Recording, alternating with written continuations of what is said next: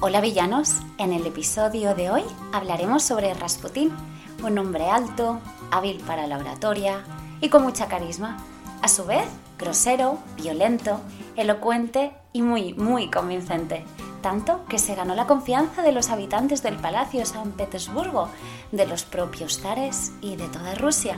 Si te interesa, quédate pues. Hola villanos, ¿qué tal? ¿Cómo estáis? Bueno, como decía en la introducción y como habréis visto en el título, el episodio de hoy eh, hablaremos sobre Rasputín, el villano que todos conocemos gracias a Disney, a la película Anastasia. Qué buena banda sonora esa película, por favor, que poco se habla de la banda sonora.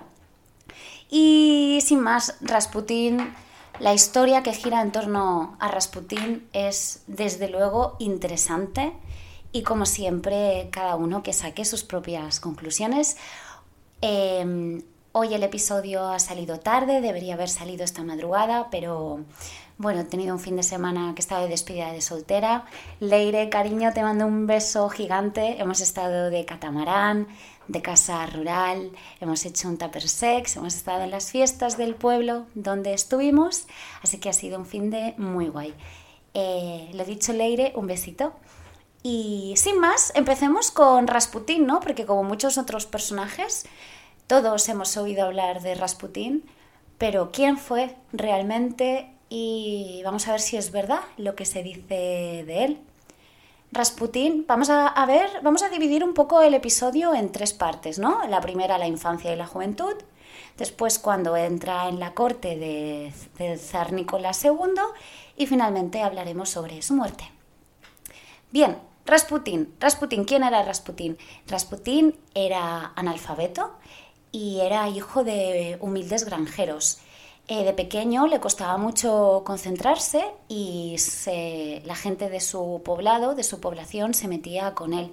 Lo llamaban enclenque y, no, he dicho dónde era Rasputín, era de, Rusia. Em, bueno, un día eh, Rasputín, eh, harto ¿no? de que fuera un niño pues diferente, enclenque, callado, eh, se cabreó, le metió una tunda a sus, a sus amigos, a los que se metían con él, y, y bueno, esta primera tunda lo que hizo fue que poco a poco se volviese más social. Em, Rasputín, como he dicho, era analfabeto, eh, hijo de humildes granjeros y de pequeño vendía centeno con su padre. Cuando Rasputín tenía 14 años, hubieron varios episodios. Uno de ellos, que es yo creo que de los más conocidos, es que, como decía, con 14 años tiró al suelo a un anciano para robarle. El castigo fueron 20 latigazos en la plaza del pueblo, pero Rasputín los aguantó de manera tan airosa y tan penetrante con la mirada, porque una de las cosas más destacables de Rasputín era su mirada, em, le cayeron 20 eh, latigazos más como, como castigo. Otro episodio de su infancia y que le acompañó hasta el último momento de sus vidas fue el alcoholismo.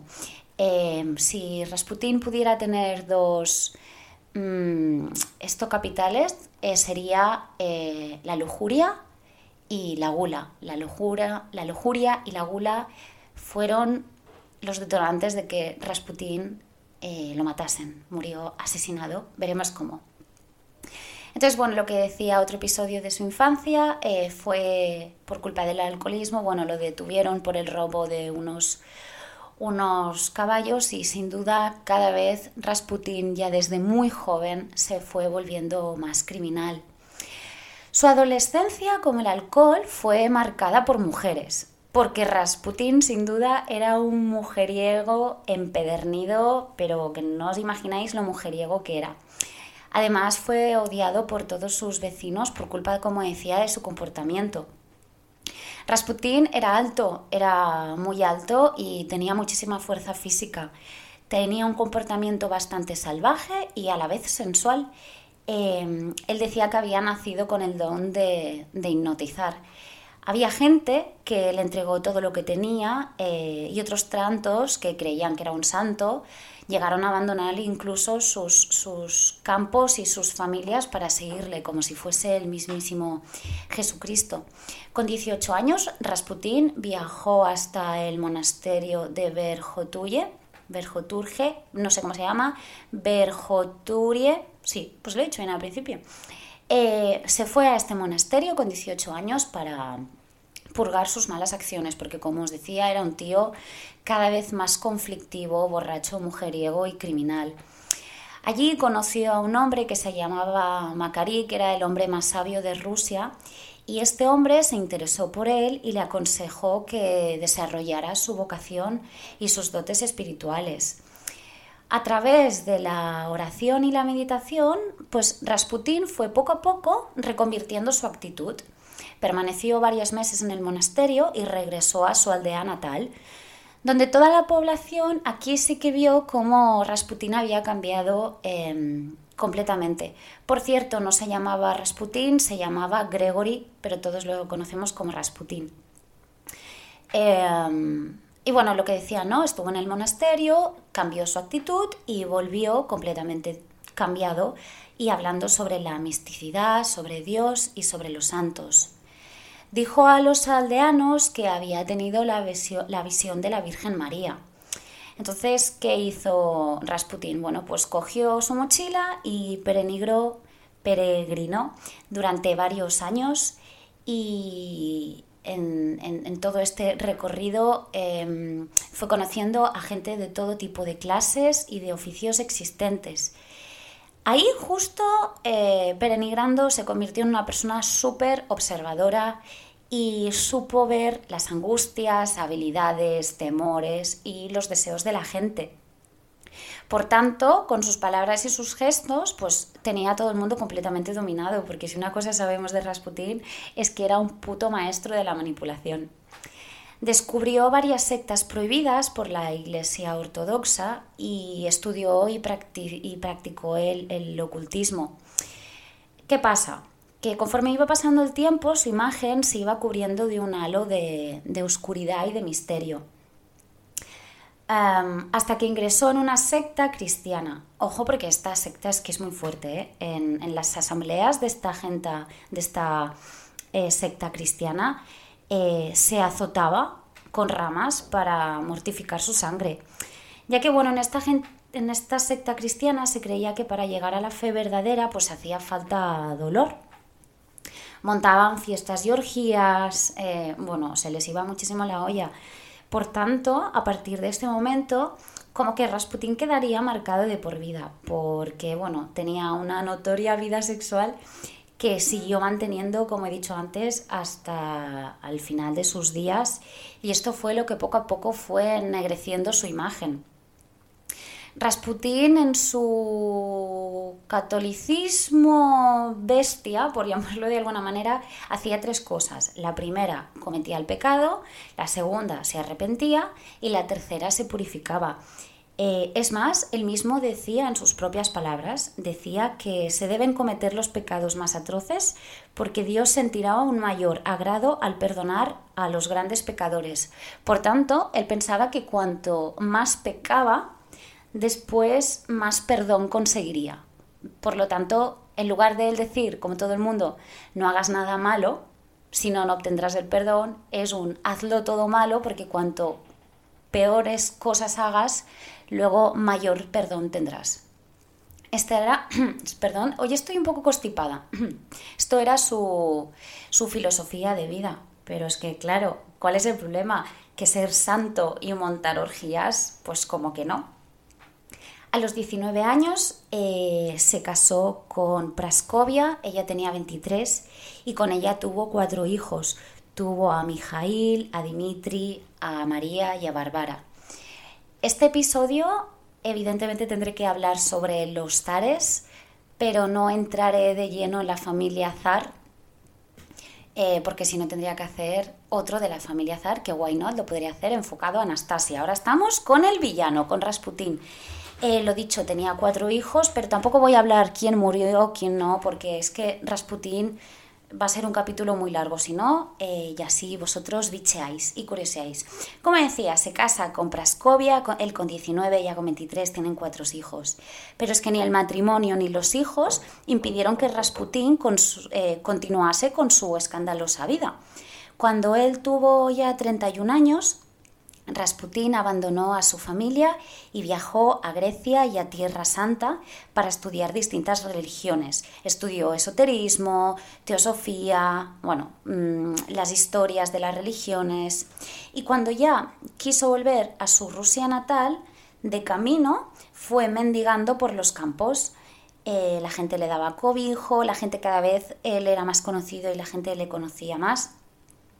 Y cuando ya finalmente llega a Rusia, a San Petersburgo, fue considerado por la población como un adivino popular y consiguió su gran objetivo, que era relacionarse con la familia real.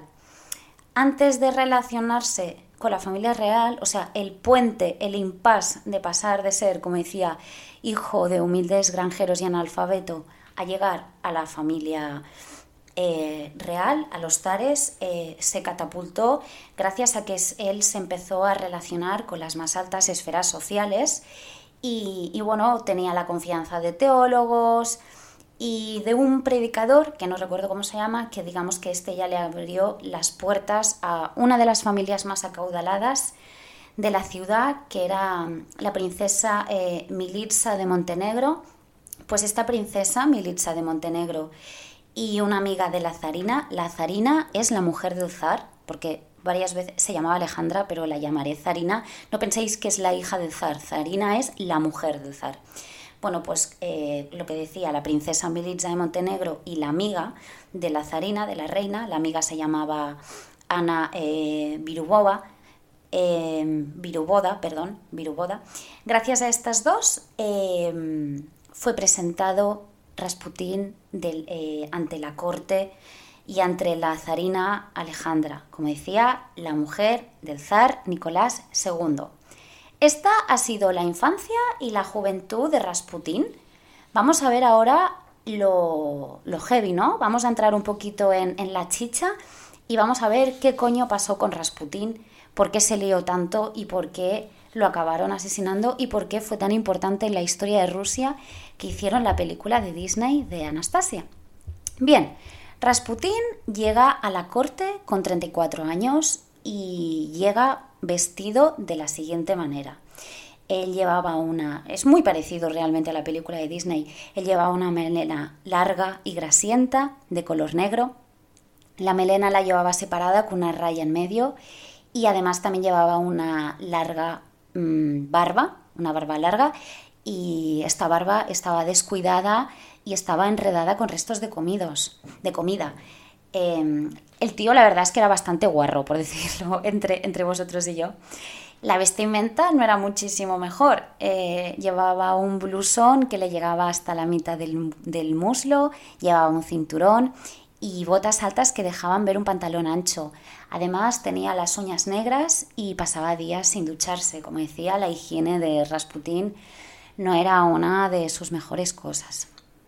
Bien, ¿cómo se presenta Rasputín ante la corte? Pues bueno, pues se presenta como un hombre santo y escogido por Dios, con dotes especiales para curar todo tipo de, enfermedades, como había dicho antes, la princesa Militza y Ana, la amiga de la zarina Alejandra, eh, lo presentan en el Palacio Real. La zarina, la, mujer del zar Nicolás II, se queda completamente maravillada.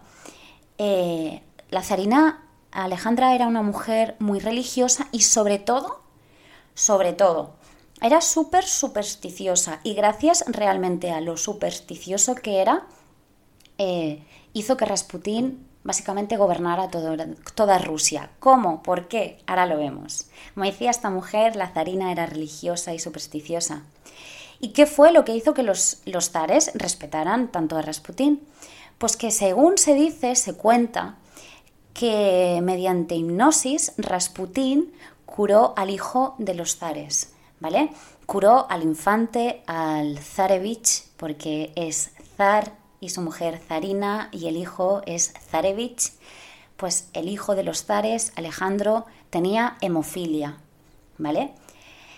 Gracias a que cura mediante hipnosis Rasputín a, Alejandro, eh, gracias a aquello Rasputín fue admitido por los zares, que los zares, no lo he dicho, pero lo sabréis, era la familia Romanov. Em, entonces fue admitido para que viviese en el palacio. De hecho, ocupaba cinco habitaciones del palacio Rasputín. Eh, como decía, la zarina estaba completamente maravillada, embrujada por él, pero en realidad el zar Nicolás II nunca acabó de fiarse del todo de Rasputín. Pero como veía a su mujer tan feliz, bueno, pues digamos que de alguna manera siempre lo admitió.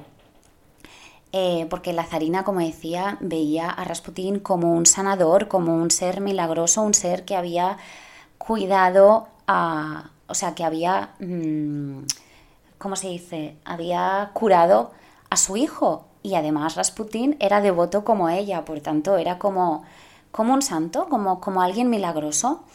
Y, claro, evidentemente ella eh, creyó ciegamente en sus poderes hasta el final.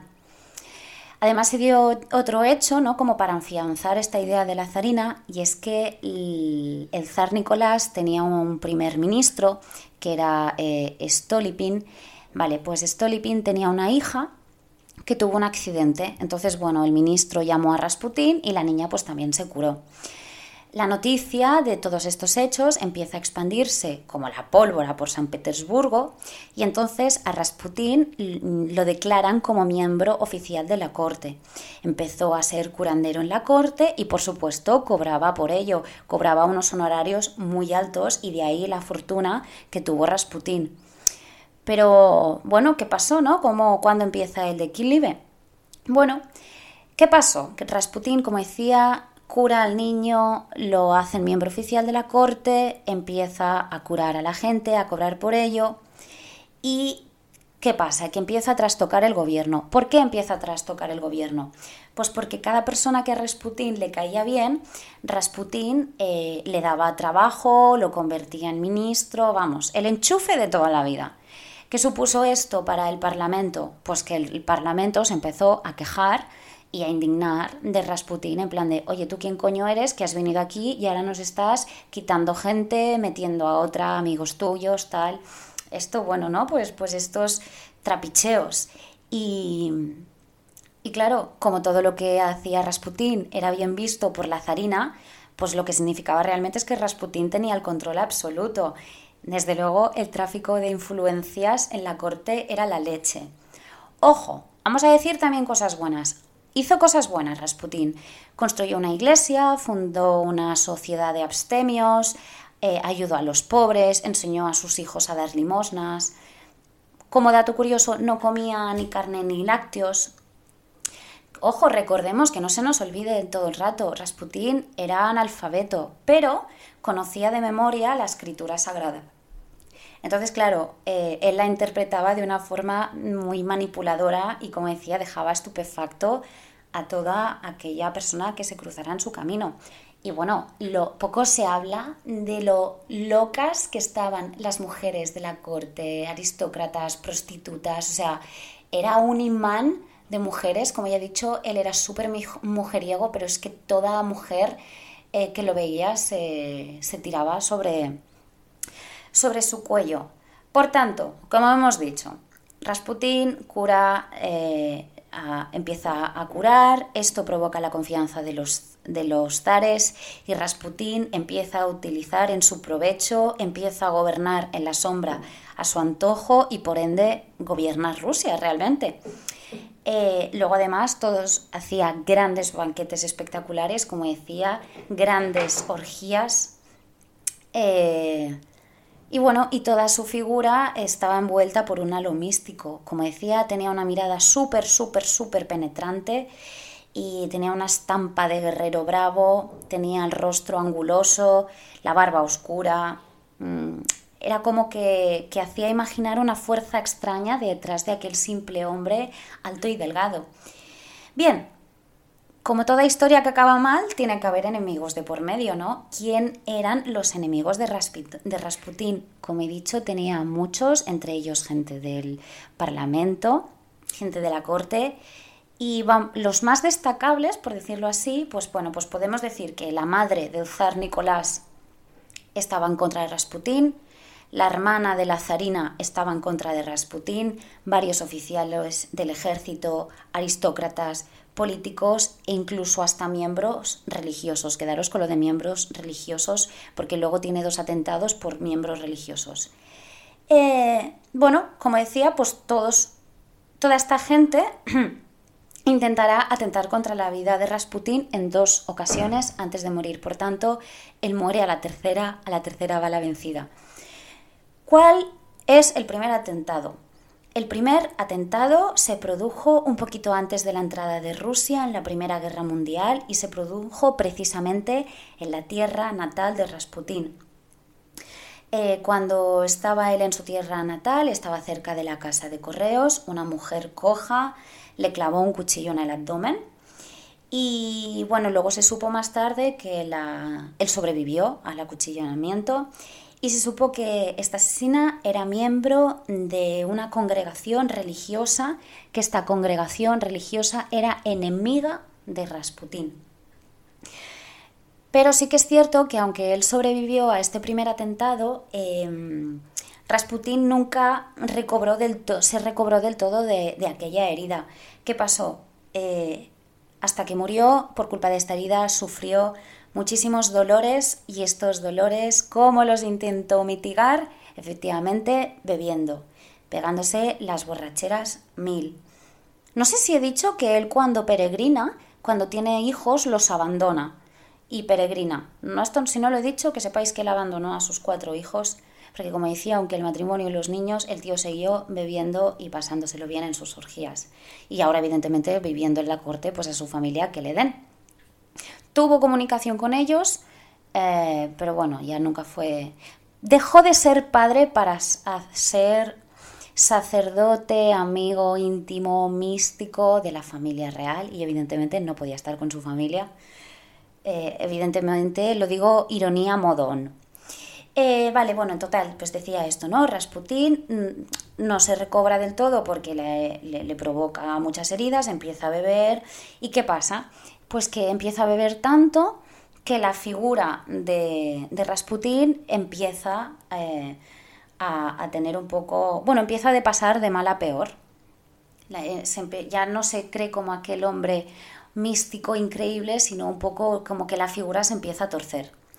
¿Cuándo pasa el segundo atentado? Bueno, pues el segundo atentado se produce unos apenas seis meses del primer atentado, precisamente.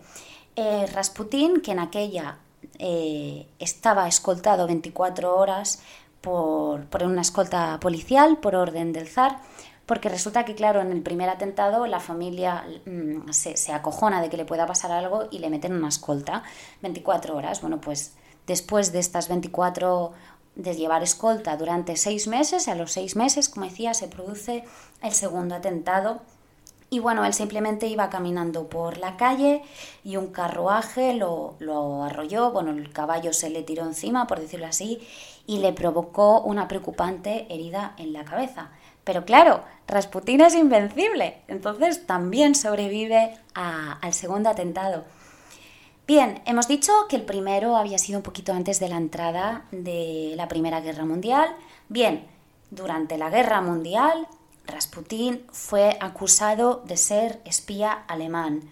¿Por qué? Bueno, porque realmente Rasputín, Rasputín no quería que Rusia entrase en la guerra. No, quería, decía que si entraba Rusia sería el fin de la familia Romanov, el fin, el fin de, de los zares. Y él no quería entrar. Bueno, ¿qué provocó que él no quisiera entrar en la guerra? Bueno, pues provocó que diferentes grupos nacionalistas rusos eh, vieran con malos ojos las gestiones de, de Rasputín. Y claro, ¿qué pasaba? La zarina, que opinaba lo mismo que Rasputín, porque no tenía personalidad, la zarina, pues ¿qué hizo ella? Intentó convencer al, al zar. ¿Qué pasa? La zarina no convence al zar, no lo consigue. Uy, que he movido el micro, perdón y Rusia entra en guerra al lado de Gran Bretaña y de Francia. Estalla la Primera Guerra Mundial.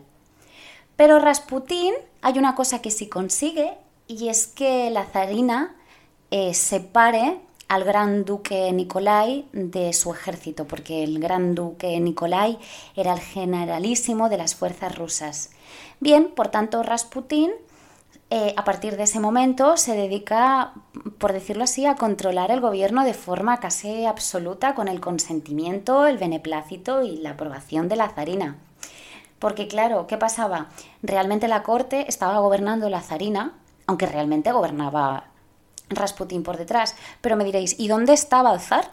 ¿Dónde estaba el zar? Es que el zar se había ido a la guerra, no se encontraba en la corte, sino que se luchaba por Rusia. Por tanto, ¿qué pasa? Que el pueblo ruso, viendo que, que, está gobernando ella con, con Rasputín, eh, y que empieza a pasar de todo en Rusia, el pueblo se cabrea. ¿Qué empieza a pasar en Rusia? Bueno, sube la inflación, desaparece, empieza a desaparecer del mercado ruso el oro y la plata, los precios aumentaban. Bueno, es que en dos años los precios se cuatriplicaron. Entonces, claro, ¿qué pasa? Pues, ¿qué dice el pueblo? El pueblo culpa a Rasputín de haber traído la pobreza. Pequeño paréntesis, en el fondo Rasputín dijo, no entremos en guerra que nos vamos a la mierda, tanto la familia como el pueblo. Bueno, aquí luego reflexionaremos sobre la figura de Rasputín. Eh, entonces, bueno, como decía, el pueblo lo empieza a, a culpar a Rasputín de haberle traído la pobreza. Y empiezan varios rumores, uno de ellos, que es el que a mí más gracia me ha hecho, bueno, la empresa y las tiras sátiras, las, las tiras sátiras empiezan a dibujar a Rasputín, a la zarina, empieza un cachondeo absoluto del pueblo. Y uno de los rumores, como decía, que más gracia a mí me hizo, es que eh, varios campesinos decían que Nicolás II, el zar, se había, había ingresado en un monasterio, que el país lo gobernaba, lo gobernaba una mujer alemana, porque la zarina Alejandra tenía eh, ascendencia alemana, y que, como decía, el país lo gobernaba una mujer alemana con su amante Rasputín, y que incluso el zar les había dado a Rasputín las escrituras del reino. Esto era uno de los tantos rumores que hubieron. Eh, ¿Qué pasa? Bueno, pues el pueblo cada vez está más latente y Rasputín empieza a volverse un auténtico paranoico. Seguía con sus juergas, por supuesto, pero empezó a no probar nada líquido, o sea, todo el agua y vino y tal, así como toda la comida, no la probaba sin que antes sus gatos la probasen. Es más, en una de las ocasiones le dieron un vino, se lo dio el gato y el gato cayó fulminante, porque intentaron envenenarle en varias ocasiones. Bueno, como decía, él se empieza a volver paranoico y el poder del zar Nicolás II empieza a debilitarse. Aquí es cuando empieza el fin de Rasputín y el fin de los zares. Bien, vayamos al tercer bloque, por decirlo así. Hemos visto la juventud, eh, Rasputín en la corte y ahora vamos a ver la muerte de Rasputín. Hubo un conocido príncipe, eh, Félix eh, Yusupov, ¿vale? Repito, Félix Yusupov. Este quedaros porque Yusupov es quien se carga a Rasputín. ¿Quién era este príncipe? Bueno, su padre había sido un gobernador de Moscú y tenía un palacio que se llamaba como su apellido, Yusupov. Si hay algún ruso por aquí, disculpar mi, mi, las pronunciaciones porque no tengo ni puñetera idea de ruso. Sé decir cuatro cosas en ucraniano, ya os contaré un día la historia, pero de ruso no tengo ni pajotera idea. Así que, mm, so sorry. Total, este príncipe Yusupov preparó un plan para matar a Rasputín junto con un grupo de hombres de la corte del zar. Llamó a Rasputín el 26 de diciembre de 1916. Ojo, muere en 1916. Yo siempre había pensado que Rasputín era anterior a 1916, o sea, me parece que está aquí al lado, 1916. Em, pues bueno, como decía, el 26 de diciembre de 1916, por cierto, no tiene nada que ver, pero em, Rasputín era Nació un 9 de enero del 1800 y mucho em, y era Capricornio. Sigamos. Bien, Rasputín es llamado por el príncipe y en el fondo por un grupo de hombres, que estos hombres estuvieron escondidos, pero bueno, Rasputín recibe eh, una misiva del príncipe invitándole a visitar el palacio de Yusupov para que además Rasputín conociese a su mujer, que esta mujer era por cierto sobrina del zar, se ve que era una mujer espectacular de guapa. Y claro, evidentemente pues Rasputín va se presenta allí, pero el príncipe le dice que, su mujer está indispuesta y entonces lo invita a, que vayan a cenar juntos en el palacio, que, que cenen en el palacio. Bien, cenan, lo conducen al sótano para cenar con el príncipe y evidentemente el príncipe tenía un festín, un marjar de comidas. Rasputín no come, no bebe, el príncipe se empieza a impacientar porque toda la comida efectivamente contenía cianuro. Intentan envenenar una vez más a Rasputín. Al final, como decía en un principio, el pecado capital de Rasputín no solo era la lujuria, era la gula y al final empieza a beber y a comer. Empieza a beber, a comer, pero ¿qué pasa? Que el cianuro, el veneno, no produce ningún efecto en Rasputín Así que al final el príncipe, harto, impaciente, se levanta, sale de la habitación y cuando vuelve a aparecer aparece con una pistola. Dispara a Rasputín en el pecho y junto, justo cuando se produce el disparo, el resto de grupo que estaba escondido, que quería la muerte de Rasputín, entre ellos un médico, Salen al oír el disparo, salen de su escondite y el médico certifica la muerte de Rasputín. ¡Ay, Rasputín! Es que Rasputín sobrevivía mucho, era un hombre muy fuerte. ¿Qué pasó? Que mientras el grupo y el príncipe estaban celebrando lo que creían que era el éxito, el asesinato de Rasputín, Rasputín se levanta, efectivamente seguía vivo y sale corriendo hacia un patio interior. Los hombres flipando de que el tío estuviese vivo, flipando de que hubiese comido eh, comida con cianuro y que le hubiesen disparado en el pecho, flipando, ven cómo Rasputín se levanta y corre hacia el patio interior y evidentemente los hombres corren tras él hasta que le disparan varias veces en la cabeza y varias veces en la espalda. Esta vez sí, Rasputín había muerto. ¿Qué hicieron con su cadáver? Bueno, lo metieron en un saco, ataron el saco y lo arrojaron desde un puente para que cayese por un agujero de hielo en el río Neva. El río Neva estaba helado, había un agujero, lanzaron el cuerpo al río, helado. Su cuerpo fue encontrado dos días más tarde y la sorpresa para todos en la autopsia es que no lo mató el cianuro, evidentemente porque habíamos visto que que se había levantado hacia el patio interior, pero es que tampoco lo, mataron los disparos, que recordemos que primero le hicieron un disparo, o sea, lo envenenaron, lo dispararon una vez en el pecho y luego varias veces en la cabeza, en la espalda, y luego arrojaron el cuerpo. Pues tampoco murió de los disparos, murió ahogado. Murió ahogado, lo vieron en los pulmones. Eh, después, eh, como decía, los dos días, esto era dato curioso de la autopsia, cuando tiran, arrojan el cuerpo al río Neva, encuentran el cuerpo de Rasputín dos días más tarde y le extraen el corazón y lo castran y lo entierran en el bosque. Finalmente fue desenterrado e incinerado por orden del gobierno provisional. Y que bueno, me diréis, ¿vale? ¿Y qué pasó con los Romanov, con, con los Tares y tal, la familia? Bueno, pues que al enterarse del asesinato de Rasputín ordenan una semana de luto, castigan a los asesinos y, ¿cómo se llama? Exiliaron, desterraron al príncipe Yusuf a Crimea. Y bueno, luego el príncipe tiene una historia, al final este príncipe, que sepáis que muere en ahí en Madrid, sí, en Madrid, en París, muere en París. Al poco, los bolcheviques se hacen con el poder de Rusia y asesinan a todos los miembros de la familia del zar. Aquí es donde empieza la historia de, de Anastasia, donde empieza la historia de la princesa Anastasia desaparecida. Prometo que haré un podcast sobre esta familia, el lugar, y que haré un... Hoy he hecho un podcast sobre el villano, sobre Rasputín, haré un podcast sobre la verdadera historia de Anastasia, porque hace muy, muy, muy poquito se supo, se encontraron realmente los cuerpos, hace muy, muy poquito. Ya os contaré si queréis investigar. Adelante.